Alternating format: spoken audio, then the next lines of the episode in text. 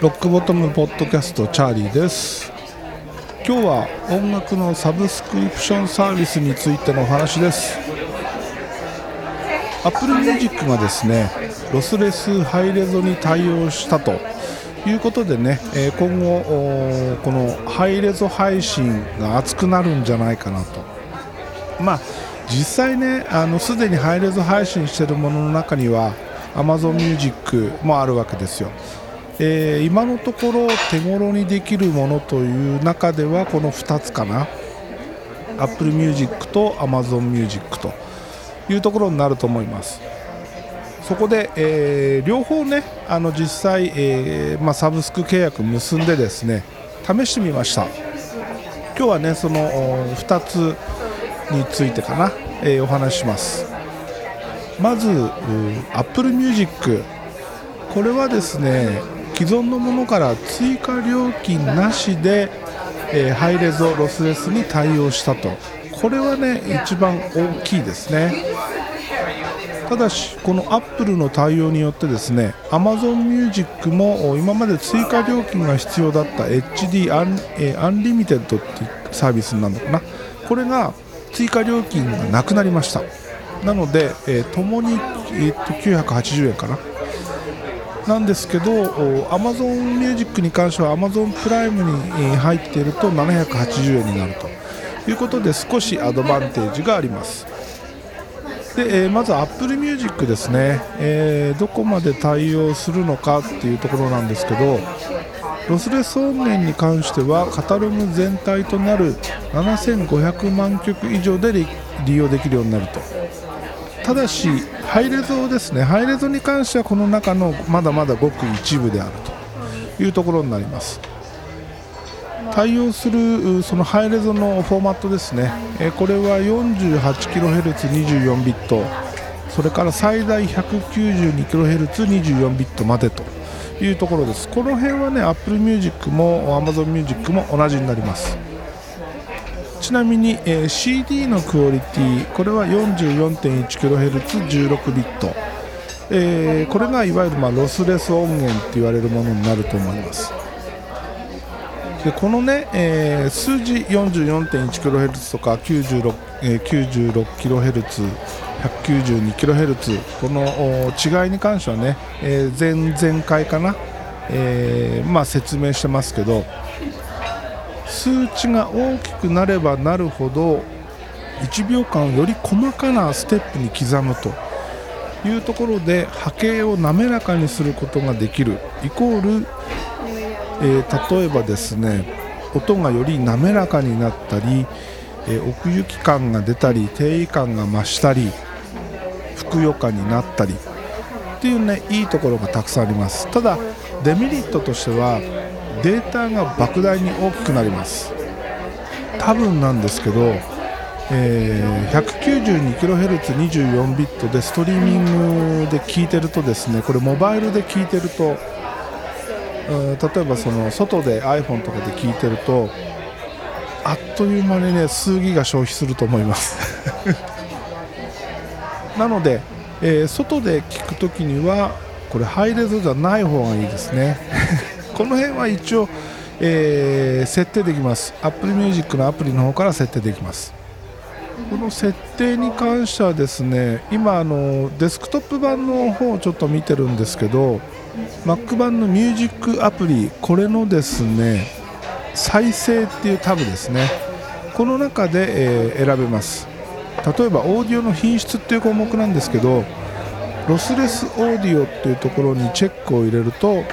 ストリーミング時のサンプリングレートそれからダウンロード時のサンプリングレートそれが選べます。これモバイルだと、えー、iPhone の方から見るとですね設定の中のミュージックの項目ですね。設定のミュージックの項目にオーディオの品質っていうのがあります。ここをロスレスオーディオをオンにすることで、えー、選べるようになります。で iPhone に関してはモバイル通信ストリーミングそれから w i f i ストリーミングそれとダウンロードこの3項目で設定できるようになります。例えば外で聞くときあのデータ通信を抑えたいということであればここを高音質もしくは高効率これを選んでおくといいのかなと。ちなみに高音質だと AAC の 256kbps ですね。高効率の場合は HEAAC ということでさらにデータ量が少なくなります。えー、ここに書いてあるのだと3分間の楽曲によるデータ通信量っていうのがおおよその値で書いてあるんですけど高効率にした場合1.5メガ。高音質にすると6メガ。それからロスレス24ビット 48kHz の場合は36メガ、えー、それで、え、ロスレスハイレゾ24ビット 192kHz の場合は145メガですね。なので、えー、高効率 HEAAC とロスレス、えー、ハイハイレゾロスレスか。24ビット 192kHz の場合だと約100倍の差があるということになりますね。でかい。これはあくまで3分間の楽曲の目安のデータ量なので長い曲になればねあっという間にとんでもない数字になります。まあそういう風にね設定ができると。で Amazon Music HD に関してはこれは特にそういうのなかった気がするな、えー、デスクトップ版のものですけど音質の項目にですね自動それから HD ハイレゾそれと標準データ通信節約と4項目ありますね。多分自動にしておけばモバイルを使った場合は抑えてくれると。えー、家の回線のようなね例えばパソコンで聞くような場合はあ、まあ、ハイレゾ HD にしとけば常にその音質で聞こえるというところだと思いますね。これねまだあの iPhone の方に入れてないので iPhone の方ではどうなるか分かんないんだけど多分同じようになると思います。そしてまあこれ一番大事なのが曲数だよね。曲数でいくとえーまあ、曲数というかハイレゾに関してねハイレゾに関してっていうことで言うと現状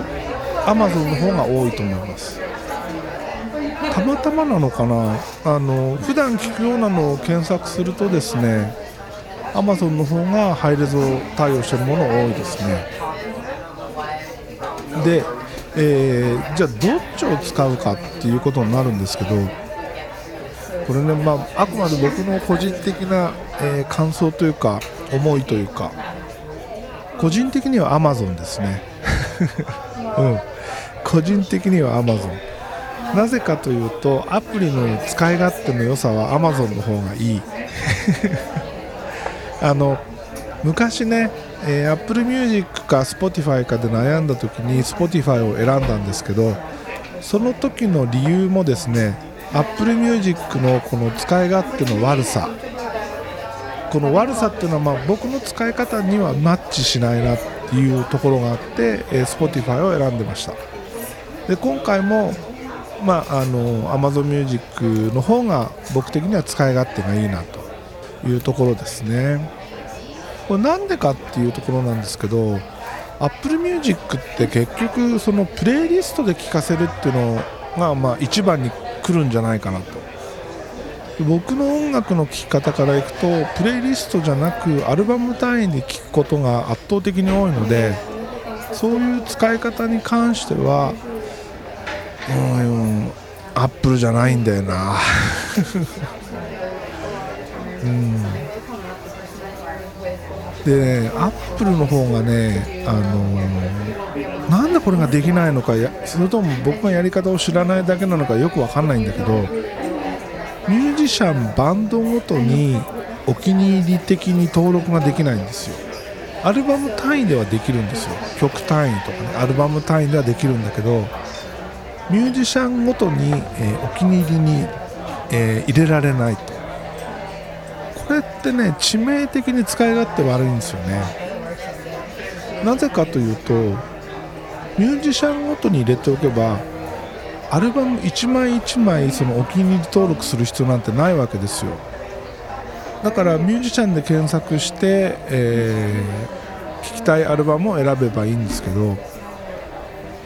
まあでもそれを言い出すと結局検索するから一緒なのか。まあそのねあのミュージシャンでの登録がうまくできないっていうことに関しては Amazon Music もあんまり変わらないんですよ。Amazon Music の場合はミュージシャンをフォローするっていう機能があるんですけどこれねフォローしたからといってライブラリのアーティストの中にそのミュージシャンが全て並ぶかって言われると並ばないんですよねなぜか。どういう理屈なのか分かんないんだけど並ばないわけですよ。で結局そのホーム画面の中で、えー、推薦してくるものを聞くか、えー、ミュージシャンもしくはアルバムで検索をするしかないっていうところはアップルと同じなんだけど Amazon Music の場合おすすめしてくるのがねアルバム単位だったりするんですよね。そうなるとアルバムで聴く派の僕としては選びやすい。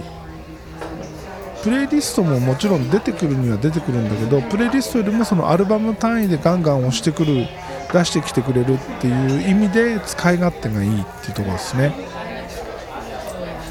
でも結局この辺の使い勝手アプリの使い勝手に関してはやっぱり Spotify が個人的には一番マッチしてるというところで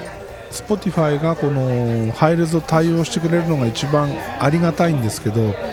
一応 Spotify もアップグレードをアナウンスしてます。ただその内容としては CD クオリティまでっていうところですね。ハイレゾに対応するっていうのは今のところ歌ってないですね。CD まで。じゃあここでね、えー、CD のクオリティと、えー、ハイレゾのクオリティ。ハイレゾじゃないと絶対ダメですっていうほどの違いがあるかって言われると正直どっちでもいいです。本当あのがっつりね真剣に聞くならそれは確かに入れず気持ちいいしいいんだけど例えば車の中で聞いたりそれから外を歩いてる時に聞いたり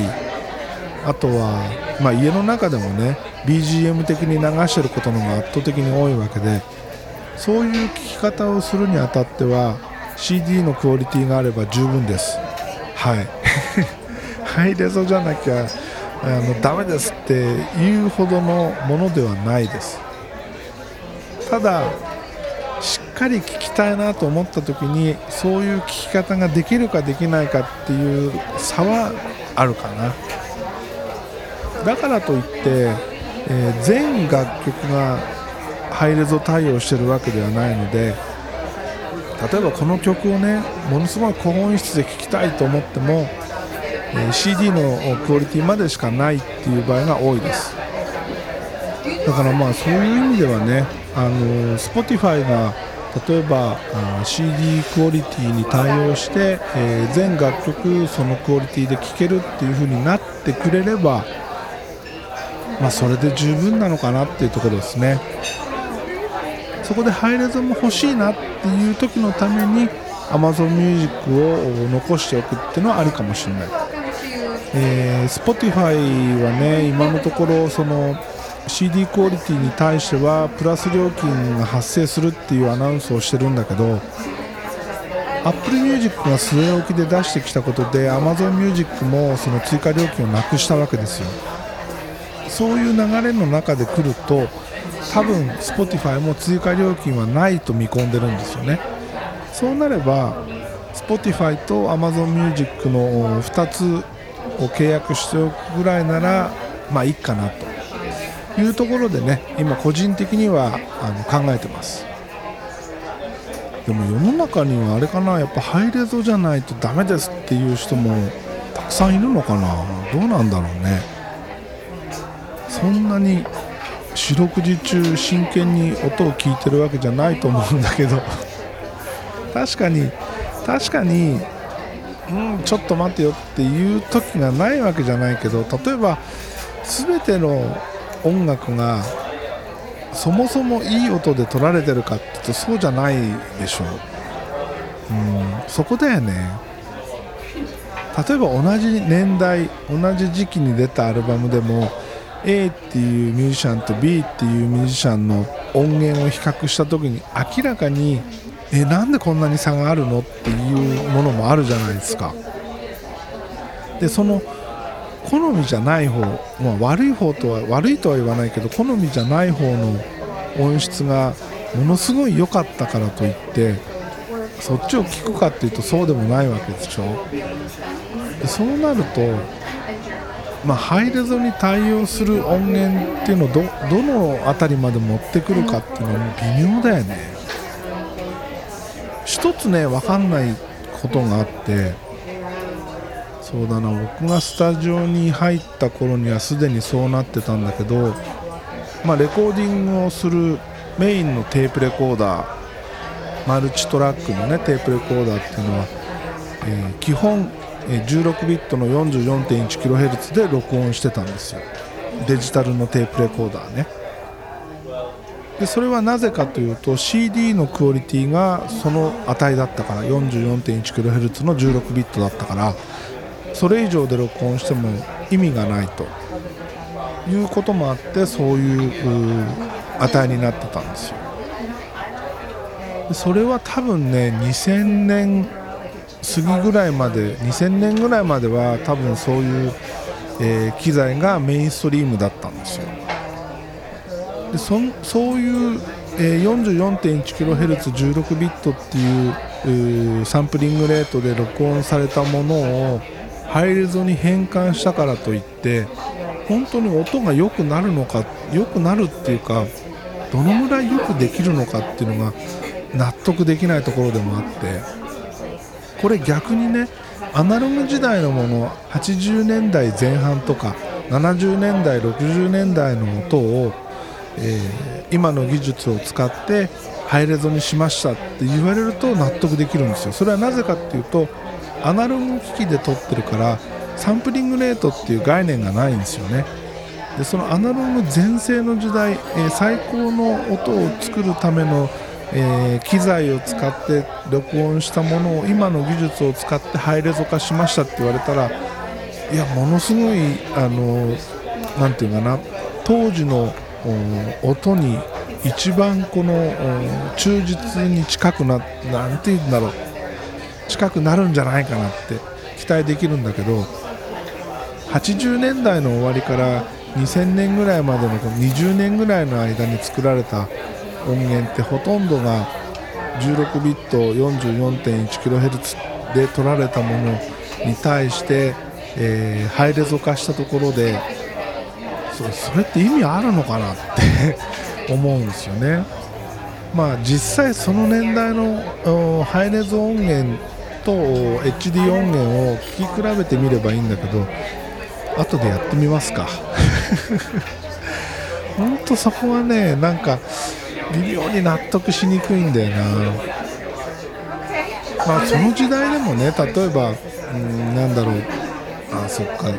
ドラムだけアナログで撮ったりはしてたこともあるけど一部のパートをねアナログで撮ってえー、デジタルのレコーダーと同期かけてでもそっかあの頃はマスターに落とすのがアナログだったりデジタルだったりしてたからデジタルマスターじゃないアナログマスターに落としてる音に関しては若干違う可能性は出てくるよね。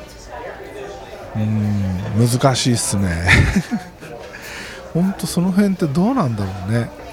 ちゃんと聞き比べてみないと分かんないと思うのでせっかくねあのジェネレックもあることだしえー、後で聞き比べてみます。はいということでね今日はあのいろいろアップグレードされてハイレゾに対応した、えー、この音楽のサブスクサービス。これについてねお話してみました。ではまた次回です。